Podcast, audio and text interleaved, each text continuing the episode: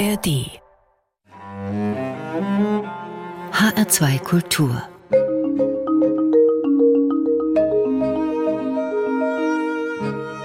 Doppelkopf.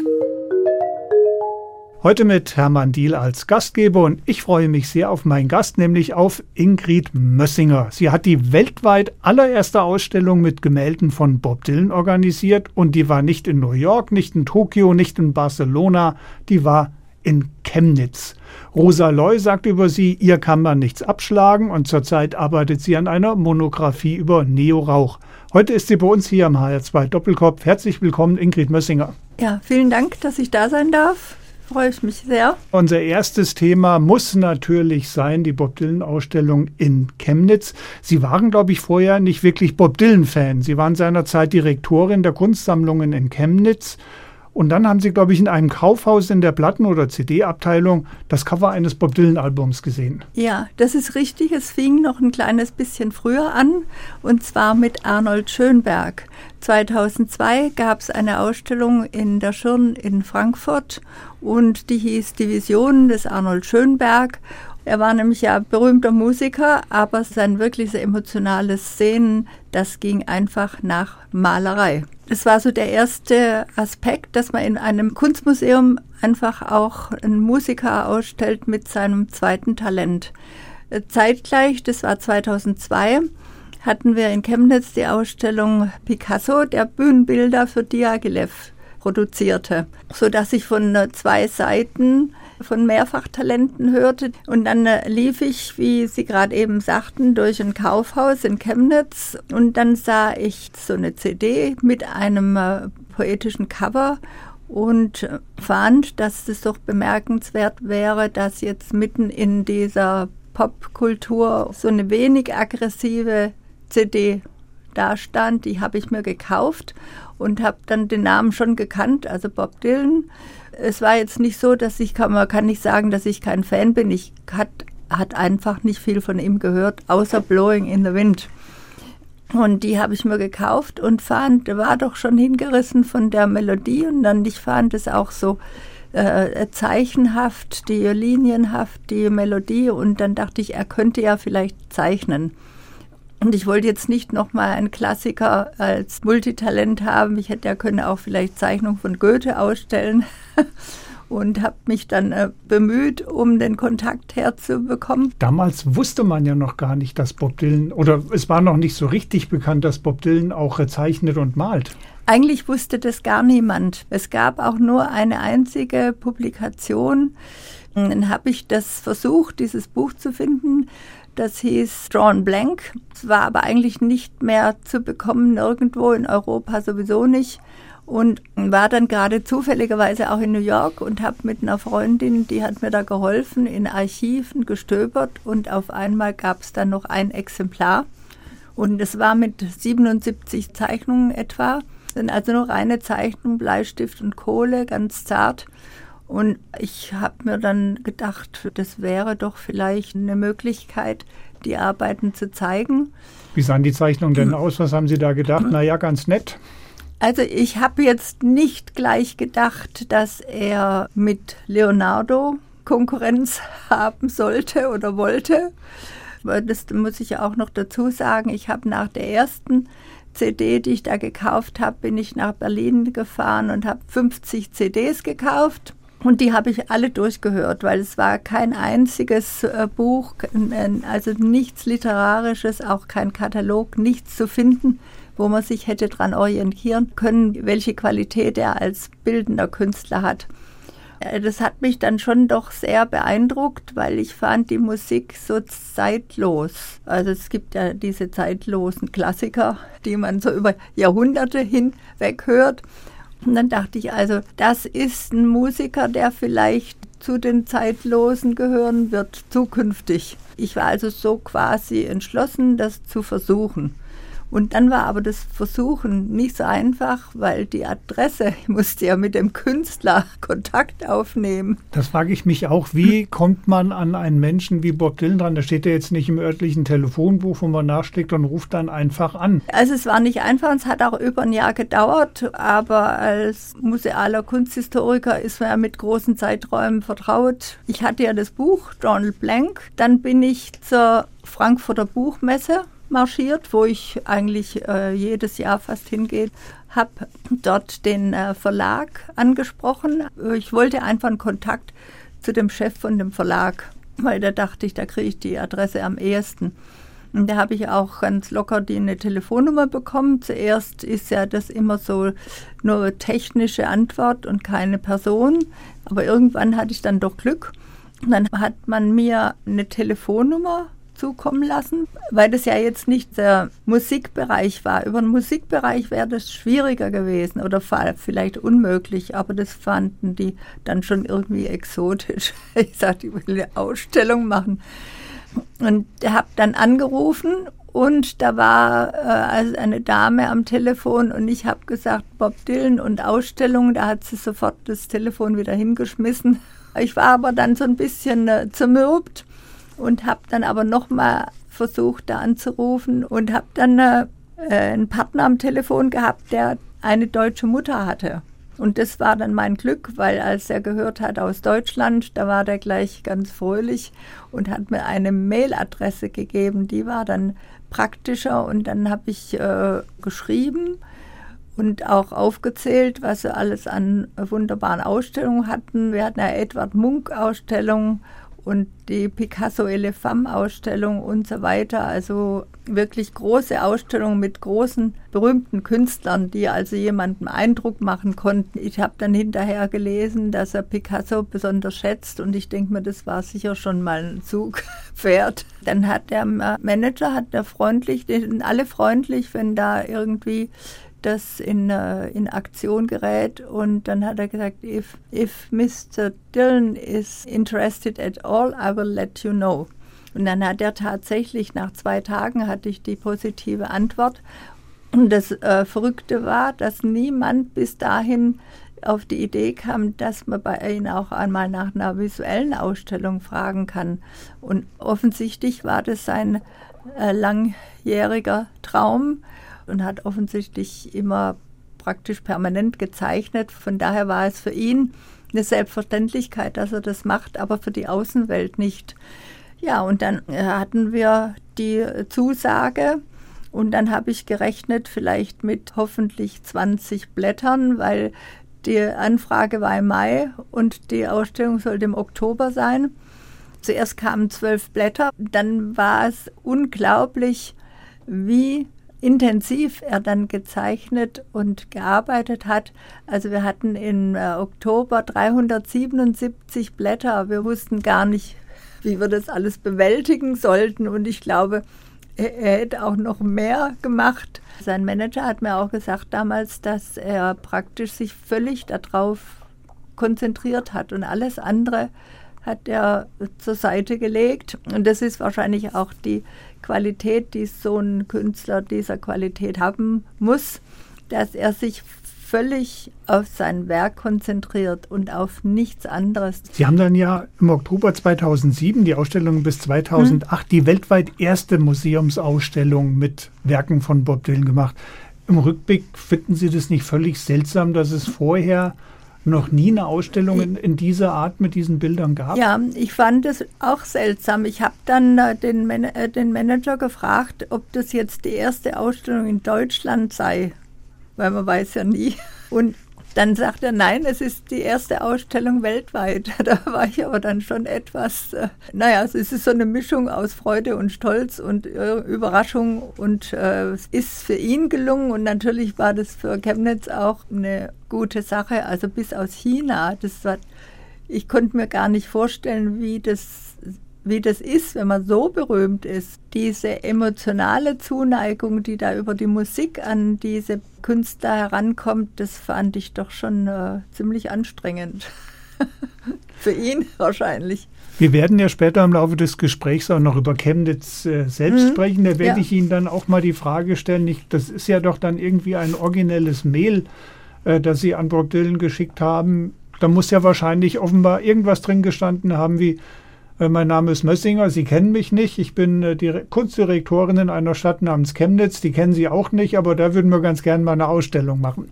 Also was dieses Chemnitz dann ausmacht, da kommen ja, wir dann später ja, so noch mal drauf. Aber was ich jetzt gerne noch fragen würde, Sie haben ja gerade von der emotionalen Bindung der Menschen auch an ihr Idol. Und für viele Menschen ist mhm. Bob Dylan natürlich ein Idol gesprochen. Es haben ja ganz wenige Menschen ihn jemals tatsächlich äh, ernsthaft getroffen und gesprochen. Also in mhm. Deutschland werden das wahrscheinlich eine Handvoll Menschen sein. Sie haben ihn ja getroffen und das ist, glaube ich, auch eine kuriose Geschichte. Die Bilder, die er Ihnen zuerst geschickt hat, hatten keine Signatur. Ja. Ja, das waren also zwölf Arbeiten, weil das ist einfach ein äh, professionelles Training. Man stellt nichts aus, was man nicht vorher gesehen hat. Und da gibt es auch keinerlei Ausnahmen. Hm? Er hat ja mir sagen lassen, also ich habe jetzt nicht direkt mit ihm telefoniert, äh, dass er auch da bereit ist, alle Arbeiten zu zeichnen. Dann habe ich mir gedacht, naja, wenn das fünf Blätter waren gekommen, die haben wir uns angeguckt und dann haben wir gedacht, ja, das machen wir. Und die waren nicht signiert und die Möglichkeit wäre gewesen, die schickt man zurück nach New York oder wo auch immer er sich aufhält und er unterzeichnet es dann und dann schickt man das wieder zurück. Und da denkt man natürlich auch an die Konservierung der, der Blätter. Also man denkt dann doch mehr an die Blätter als an den Künstler, habe ich gedacht. Das ist ja verrückt. Schickt man die, muss man wieder einpacken, Schadensrisiko und so weiter. Und dann habe ich gesagt, ja, das wäre, und ich wusste, dass er ein, ein Konzert in Leipzig gibt. Und dann habe ich gesagt, das wäre doch praktischer, wenn er die Zeichnungen in Leipzig signiert. Und dann braucht man das nicht da nach USA schicken und dann wieder zurückschicken und hin und her. Und das fanden sie auch eine gute Idee. Und dann habe ich auf diesem Wege mein erstes Bob Dylan-Konzert gehört. Und es war auch sehr eindrucksvoll. Und er hat es dann nach, nachdem äh, das Konzert zu Ende war, hat er die dann alle signiert. Wie stelle ich mir das vor? Sie haben wahrscheinlich eine Freikarte logischerweise bekommen, sind vorher empfangen worden, die Bilder sind weg? Nein, nein, so nicht, so nicht. Äh, ich habe mir eine Karte gekauft, höchstpersönlich habe ich mir eine Karte gekauft. Ich dachte, ich, ich vertrete das Museum und da lasse ich mir doch keine Karte schenken. Wie, ja, also ich bin auch nicht auf die Idee gekommen. Die hatten dann zwar eine Karte von mir, aber ich habe mir schon selber eine gekauft. Es gibt ja so Künstlergarderoben, Tisch drin, haben ausgepackt, er hat signiert. Dann haben wir ein bisschen geredet, aber nicht so viel, weil ich dachte, ich war dann ein bisschen äh, scheu. Ich dachte, ich kann ja nicht mit ihm mit Musik reden. Wie schrecklich. Also in keiner Weise irgendwie ein unangenehmes Erlebnis, sondern war sehr nett und freundlich. Wir haben ja eben gesagt, es gibt sehr, sehr wenige Menschen, die tatsächlich mit ihm in persönlichen Kontakt treten. Da muss man natürlich mal neugierig fragen, wie war er denn? Ähm, die meisten beschreiben ihn irgendwie als seltsam. Nö, fand ich nicht seltsam. Also ich glaube, dass es ein ganz entscheidender Punkt ist, ob es um eine Sache geht. Wir waren das Museum, waren dann froh, dass, dass das so problemlos abgewickelt werden konnte. Und er hatte ja wirklich den großen Wunsch, dass er mal in einem Museum ausstellen konnte. Da ist er ganz professionell. Wir brauchen die Arbeiten. Er will die Ausstellung. Nee, fand ich nicht, dass der, dass er irgendwie. Ich fand, er hat sehr schöne blaue Augen. Das kann ich sagen. Das nehmen wir mal mit, die schönen blauen Augen von Bob Dylan.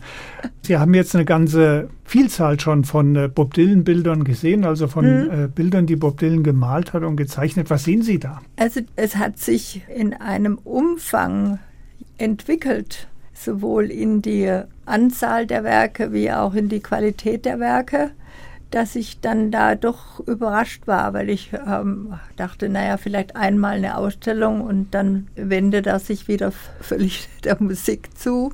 Aber das ist nicht, das ist eine richtige Passion. Also es war so eine Öffnung von einem Talent, was er da hat und wo er auch sich dann präsentieren konnte. Und ich denke mir, es hat sich gelohnt aus meinem Blickwinkel.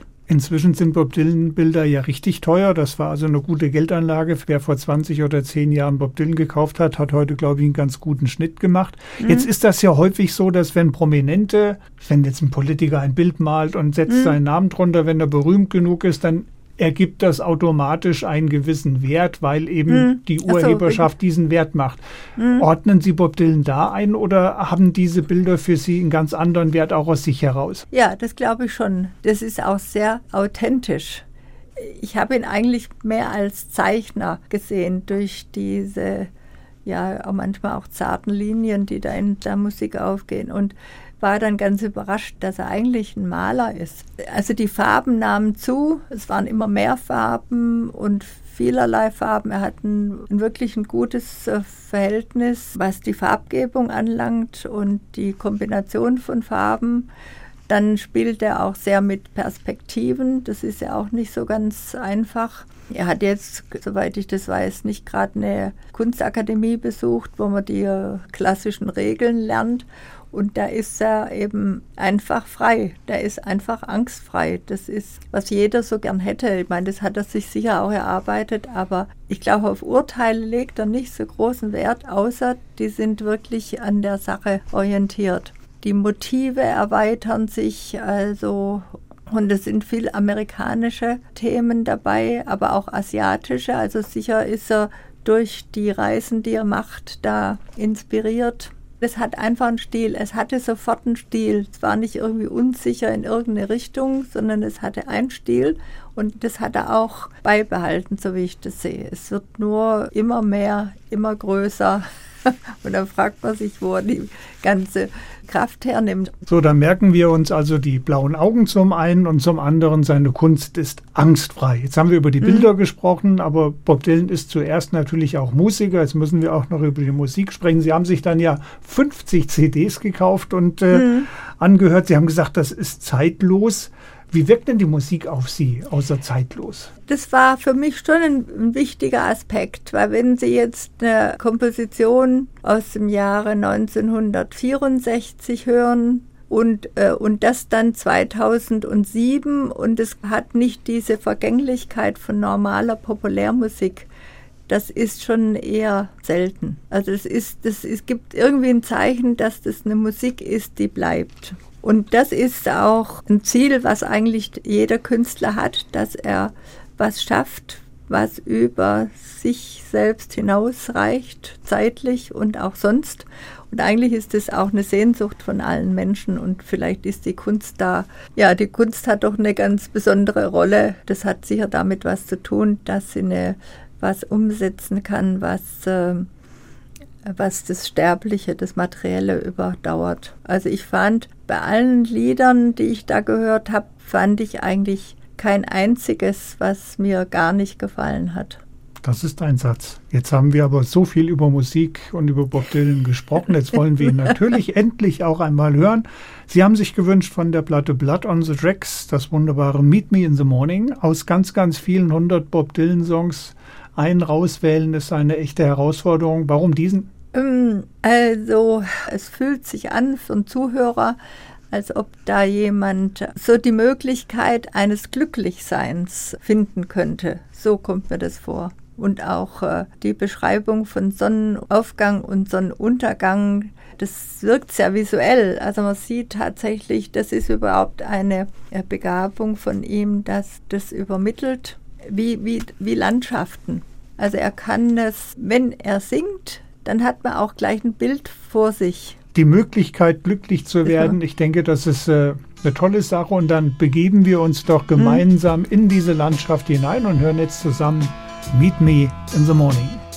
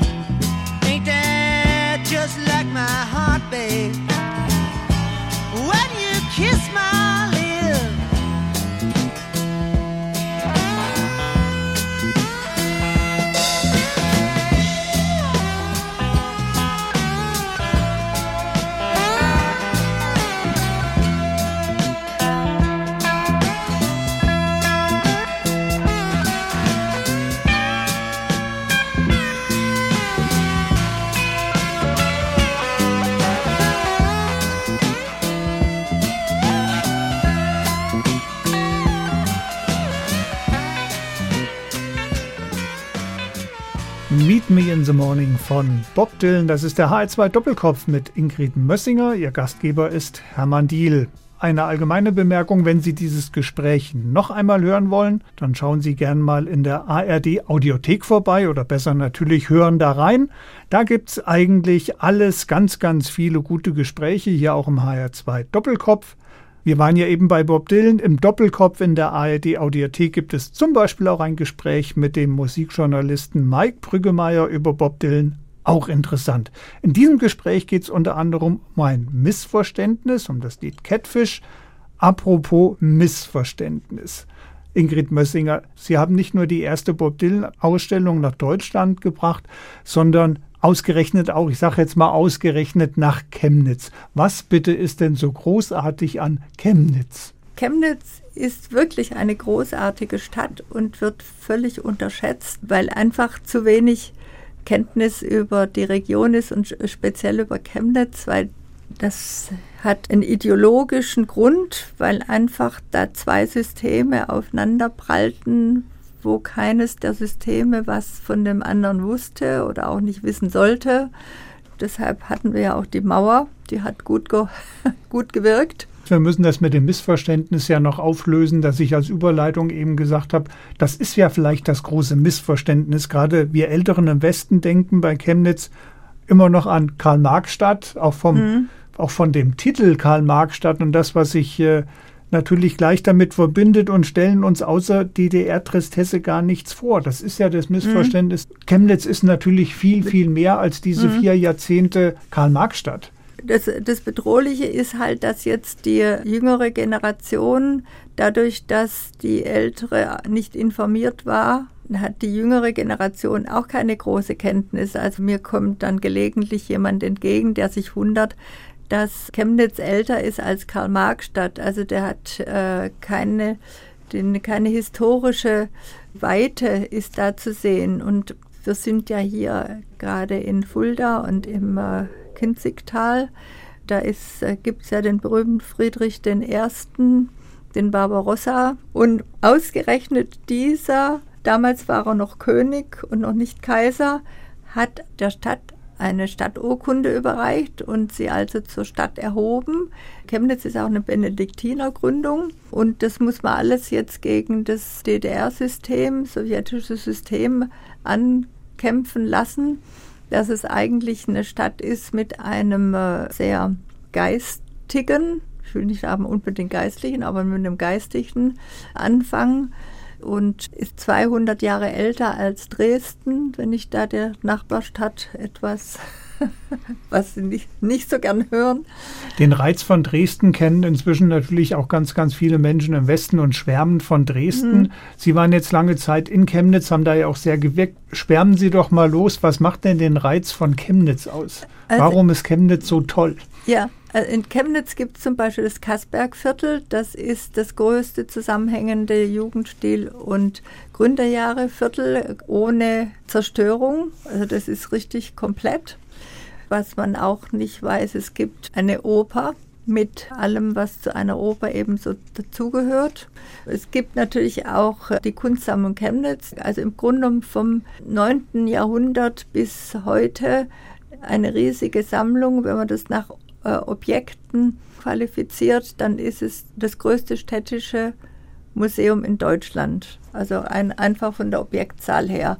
Aber das Haus war natürlich, als ich da ankam 1996, in einem ziemlich maroden Zustand. Aber das konnte man fast für alle derartige Häuser in der Ex-DDR sagen. Bühnenschneiderei war dann drin, also vom, von der Oper und die Rundfunk war da drin, äh, naturwissenschaftliche Abteilung und versteinerte Bäume. Und am Ende war ein Bienennest da drin und da hatte ich dann die Picasso-Ausstellung und dann dachte ich, hoffentlich guckt da niemand von hinten und sieht die Bienen da rausfliegen.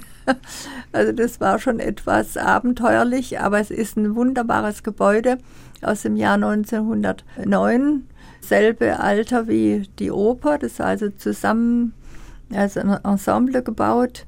Das neue Rathaus ist aus dem Jahr 1911. Da gibt es das größte noch erhaltene Wandgemälde von Klinger.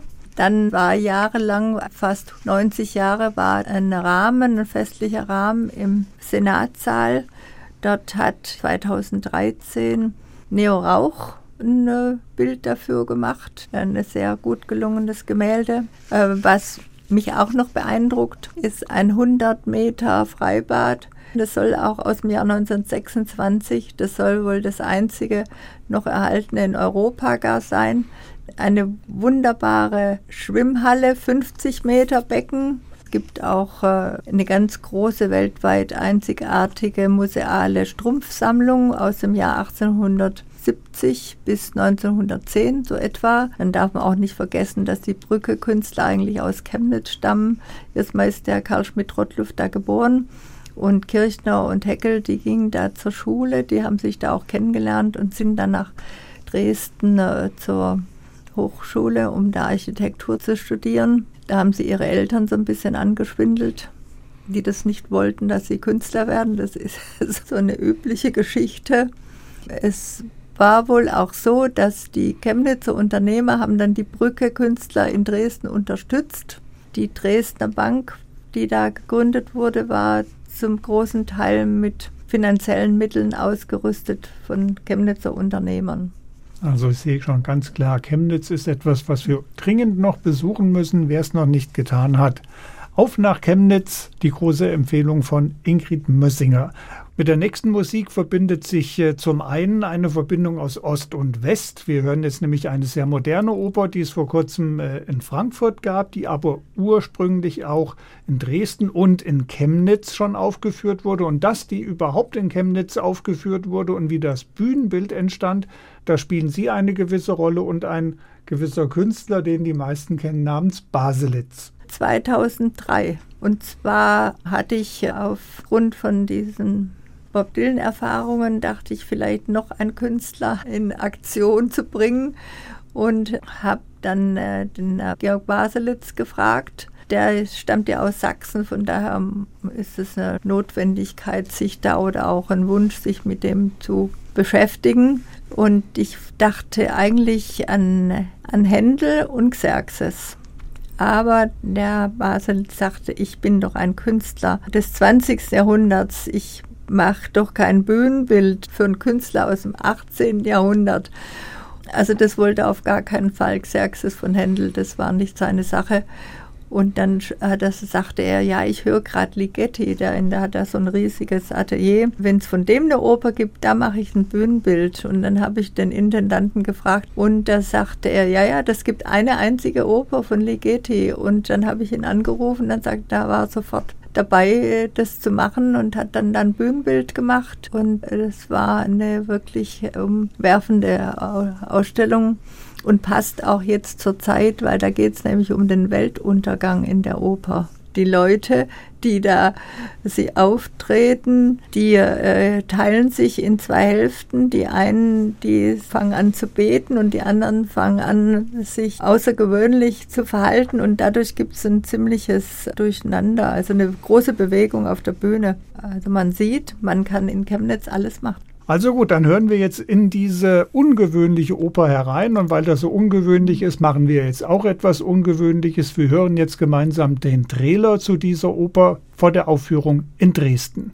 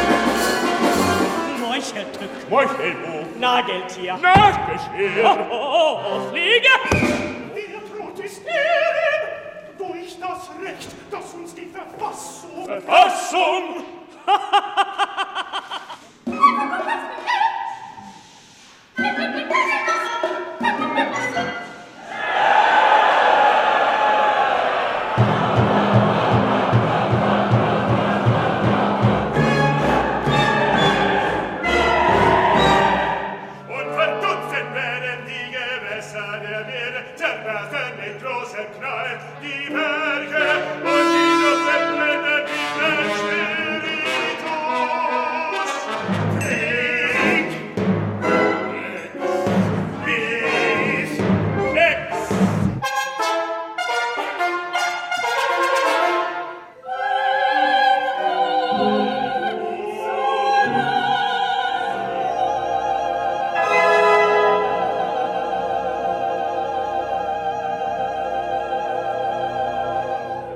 Sie hören den HR2 Kultur Doppelkopf mit Ingrid Mössinger. Gastgeber ist Hermann Diel und gemeinsam gehört haben wir eben von George Ligeti Le Grand Macabre eine Zusammenfassung, wenn man so möchte, der Oper Frau Messinger. Schon ungewöhnlich. Ja, das ist sehr ungewöhnlich, wird auch nicht sehr oft äh, präsentiert.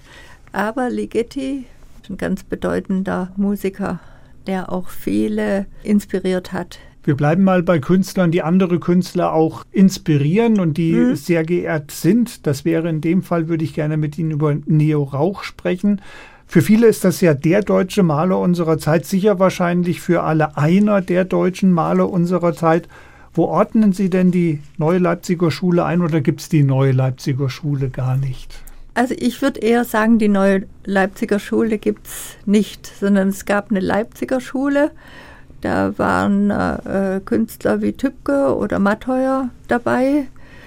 Und äh, die neue Leipziger Schule, die ist mehr so ein bisschen ein Marketingmittel, um äh, da aufmerksam zu machen. Und ich glaube, das haben auch die Galeristen in die Welt gesetzt.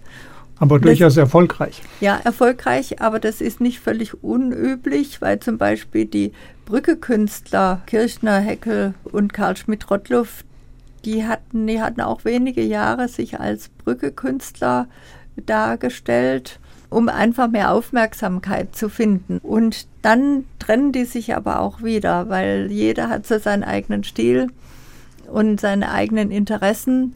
Das gab es immer wieder, der blaue Reiter, es gab es immer wieder und das war jetzt eben die neue Leipziger Schule, weil zunächst mal die äh, Leipziger Schule ja ein klangvoller Name war. Aber die sind stilistisch so unterschiedlich. Dann gehen wir von Leipzig einfach wieder nach Chemnitz. Sie haben das eben schon mal angedeutet. Neo Rauch und Chemnitz. Es gab im neuen Rathaus in Chemnitz einen großen leeren Rahmen. Den hat Neo Rauch mit Leben erfüllt. Was ist da erstanden? In zwei Jahre lang hat er da, glaube ich, dran gemalt. Ja, das Gemälde heißt Die Abwägung. Also ich finde es ein sehr kluges Bild. Eine Figur steht in der Mitte. Das ist eine Frau und die hat einen sehr kräftigen Eindruck macht sie und, und es überträgt sich jetzt auf die Jetztzeit. Auf der einen Seite steht ein Hochhaus, also schweres Beton und auf der anderen Seite sitzt ein ganz zierlicher Vogel. Natürlich äh, weiß man, wohin sich die Waage wendet und es führt auf den Gedanken zu, an so ein ökologisches Denken. Von daher mahnt es auch und gleichzeitig soll ja auch im Rathaus Gerechtigkeit passieren. Und ähm, das finde ich das sehr gelungen für das. Und dann natürlich ist er auch ein großartiger Maler. Sie begleiten ja Neo Rauch und sein, sein äh, Tun jetzt schon äh, sehr lange Zeit. Für eine große Monographie haben Sie sich jetzt äh, ein, auch noch mal ganz bewusst einen Überblick über sein Werk verschafft. Äh, Sie haben da mal gesprochen von, Sie sehen da gentechnische Veränderungen. Was bedeutet das? Das wird ein großes Buch, eine Monographie. Er hat mich gefragt, ob ich das Interview mit ihm machen wollte. Der Verlag will ein Interview, da ein ausführliches dabei haben. Ja, es kommen sehr viele Chimären vor in seiner Malerei. Die Schlange ist ein wichtiges Motiv kennen das ja aus der Bibel, Adam und Eva, wenn da die Schlange nicht gewesen wäre, dass durch diese genetischen Versuche, die da auf der ganzen Welt passieren und die auch sehr bedrohlich sind, dass äh, dieses ein wirklich ein progressiver Aspekt in seinem Werk ist, also so eine Art Warnung, dass der Mensch die Natur so missbraucht, dass er auch dann nicht mehr unter Kontrolle hat. Mit unserer nächsten Musik nehmen wir aber das Bedrohliche ein kleines wenig raus. Das ist, wir hören jetzt was sehr Freundliches, Positives, Angenehmes. Sie haben sich Andreas Scholl gewünscht. Was hören wir jetzt von ihm? Ähm, äh, Xerxes, also von Händel und ganz großer Komponist, wie man weiß. Äh, die Engländer halten ihn für einen Engländer, aber wir wissen, dass er in Halle geboren ist, also einer aus dem Osten. Und da singt ein berühmter persischer Kaiser, besingt einen Baum. Also das ist auch wieder was, so was Ökologisches. Was mir auch gefällt, das ist wie ein Liebeslied, aber es ist ein Baum. Dann gehen wir jetzt gemeinsam in den Garten und hören Andreas Scholl mit Ombra Mai Fursese.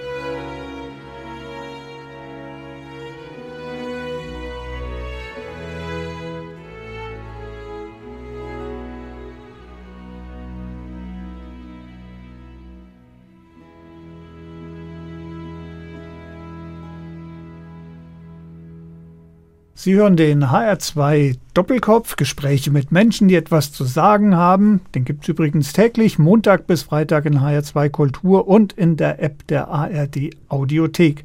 Also, Sie hören den HR2 Kultur Doppelkopf jetzt mit Ingrid Mössinger und Gastgeber ist Hermann Diel. Frau Mössinger, wir waren in der Welt, das sind Sie auch zu Hause. Wir waren bei Bob Dylan, wir waren in Ostdeutschland und jetzt kommen wir nach Hessen. Sie stammen ja aus dem Schwäbischen, ein bisschen hört man es noch. Jetzt sind Sie am Ende in Hessen gelandet, aber nicht in Wiesbaden, nicht im großen Frankfurt oder in dem schönen Fulda, sondern in Brachtal. Wie bitte kam das denn? Ich bin ja von Chemnitz aus öfter nach Frankfurt gefahren. Dort habe ich auch Kunstgeschichte studiert und von daher ist mir Frankfurt geläufig. Und dann fuhr der Zug immer durch eine Gegend und ich wusste gar nicht genau, wo das denn ist. Und ich war so hingerissen und dachte, in so einer schönen Gegend möchte ich doch auch mal wohnen. Und an den, einen der schönsten Orte weltweit, muss ich schon sagen, zu kommen. Ja, und ich finde auch, äh, ich habe mich da nicht geirrt. Es ist einfach hinreißend von Fulda bis nach Gelnhausen und ein bisschen noch weiter drüber hinaus, sowohl landschaftlich diese satten grünen Wiesen und dann die verschiedenen Tiere, die da drauf weiden, also so viel Kuharten kannte ich ja gar nicht. In letzter Zeit gibt es ja auch Störche an einem Wiesenrand mit Blick auf die Pracht und auf einmal stehen da zwölf Störche das ist so ein eleganter Flug, wenn die als sich hochheben. So schön das Natur ist, das habe ich jetzt erstmal wieder hier erfahren. Ähm, es gibt natürlich auch äh, kulturell eine ganze Menge. Sie haben ja gesagt, Sie äh, haben in Frankfurt studiert, Sie haben da auch mhm. eine Wohnung, also ist Ihnen, Sie sind quasi mit Hessen schon noch vertraut. Vielleicht kann man sogar sagen, es ist eine zweite oder dritte Heimat. Aber mhm. wenn man dann neu kommt, entdeckt man eine Landschaft ja auch neu, auch eine Kulturlandschaft. Ja. Ja, Architektur ist ein wichtiger Aspekt und dazu gehören einfach die Marienkirche in äh, Gelnhausen und der Dom in Fulda. Das sind obligatorische kunsthistorische, architektonische Gebilde, die man gesehen haben muss. Und das ist, sind einfach Weltkulturerbe. Das sind jetzt die, die großen bekannten Kirchen. Sie haben aber auch zum Beispiel viele hm. kleine Dorfkirchen ganz neu entdeckt. Ja, es gibt natürlich eine ganze Reihe von Dorfkirchen. Das ist in Udenhain. Die fängt im Romanischen an und es gibt dann eine äh, etwa 500 Jahre alte Linde. Das war auch so ein Gerichtslinde ursprünglich und man sollte sich diese Dorfkirchen doch durchaus mal angucken. Das äh, gibt der ganzen Landschaft auch äh, ja, so eine Melodie von äh, jeder, von verschiedenen Stilen, verschiedenen Größen. Sie haben in Frankfurt Kunstgeschichte studiert, Sie haben dann in Frankfurt auch gelebt. Sie haben zum Beispiel Franz Erhard Walter, der ja in hm. New York im MoMA ausgestellt hatte, in den 80er Jahren schon mal nach Frankfurt gebracht. Wie war das damals? Ähm, ja, er lebte damals in dem Frankfurter Raum. Das war so 1989. Da hatte ich zuerst für das Kulturlexikon Frankfurter Künstler gemacht und daraus hat sich, da hat sich dann eben ergeben, dass 5% der Künstler nur von ihrer Kunst leben können.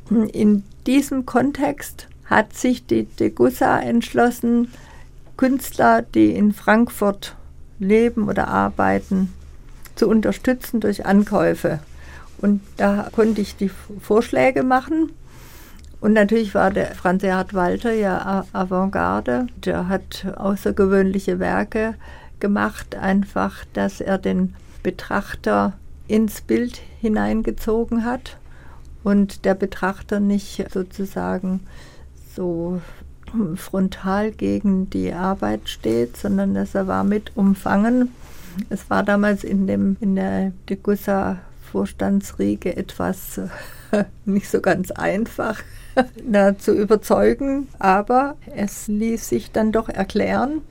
Und es hat mich jetzt gefreut, dass ich äh, gehört habe, dass der Walter hier in Fulda lebt Und er hat ja eigentlich auch ein eigenes Museum jetzt inzwischen und war natürlich vorher in Hamburg. Damals revolutionär, in der Tat. Franz Erhard Walter stammt ja aus Fulda, lebt jetzt wieder hier. Mhm. Und es gibt äh, in der Tat ein neues Franz Erhard Walter Museum in Fulda, eine alte Villa, mhm. wunderbar zurechtgemacht. Kultur in Hessen ist aber sehr vielfältig. Sie wohnen ja auf dem Land und das reicht dann hin bis zu Dingen wie Niedermoser Orgelkonzerte. Ja, das hat mich auch sehr überrascht. Also Musik ist schon ein wichtiger Teil. Und diese Niedermoser Musiksommer, das ist absolut überraschend. Es ist eine protestantische Kirche, so eine Querkirche, das ist auch schon mal exotisch. Die haben auch eine, eine Orgel da drin aus dem 18. Jahrhundert, die noch völlig in ihrem Zustand ist, in einem alten Zustand. Und es ist ihnen gelungen, über Jahre hinweg Weltklasse-Künstler nach Niedermoos zu holen. Und es ist sehr gut besucht und es hat auch ein sehr angenehmes Klima. Es ist nicht diese großhallende Kühle da drin, sondern es ist äh, Kommunikation, schöne Landschaft. Es gibt auch noch einen See, wo man theoretisch schwimmen könnte. Und das macht also allergrößten Vergnügen, muss ich sagen, dahin zu fahren und äh, die Konzerte zu genießen. Und das ist unglaublich, wen die da alles dahin holen. Das, äh, es gibt da keine Grenzen. Ich kann das nur empfehlen. Also behalten wir unter anderem die blauen Augen von Bob Dylan, den Liebreiz der Kulturlandschaft in Chemnitz und die wunderbare Vielfalt unter anderem bei den Niedermose Orgelkonzerten. Welch eine Bandbreite. Am Ende haben wir aber noch einen Musikwunsch von Ihnen, das ist keine Orgel, sondern eine Oboe. Ja, das Albrecht Meyer. Er zählt als einer der weltbesten Oboisten spielt professionell im äh, Berliner Philharmonikern, aber auch äh, gibt sehr viele Einzelkonzerte. Und äh, zuletzt habe ich das gehört in Düsseldorf, in Frankfurt und eben in Niedermoos. Ich bedanke mich ganz herzlich bei Ingrid Mössinger und wenn Sie, liebe Hörer, demnächst irgendwie auf Bob Dylan oder die Schönheit Hessens zwischen den Vogelsberger Seen und dem Kinzigtal stoßen und das erleben dürfen. Ich hoffe ein bisschen, dann denken Sie auch ein klein wenig an Ingrid Mössinger. Ich bedanke mich ganz herzlich und wir beide freuen uns jetzt auf Albrecht Meyer und wir hören das Adante Espicato mit Albrecht Meyer aus dem Oboenkonzert D-Moll.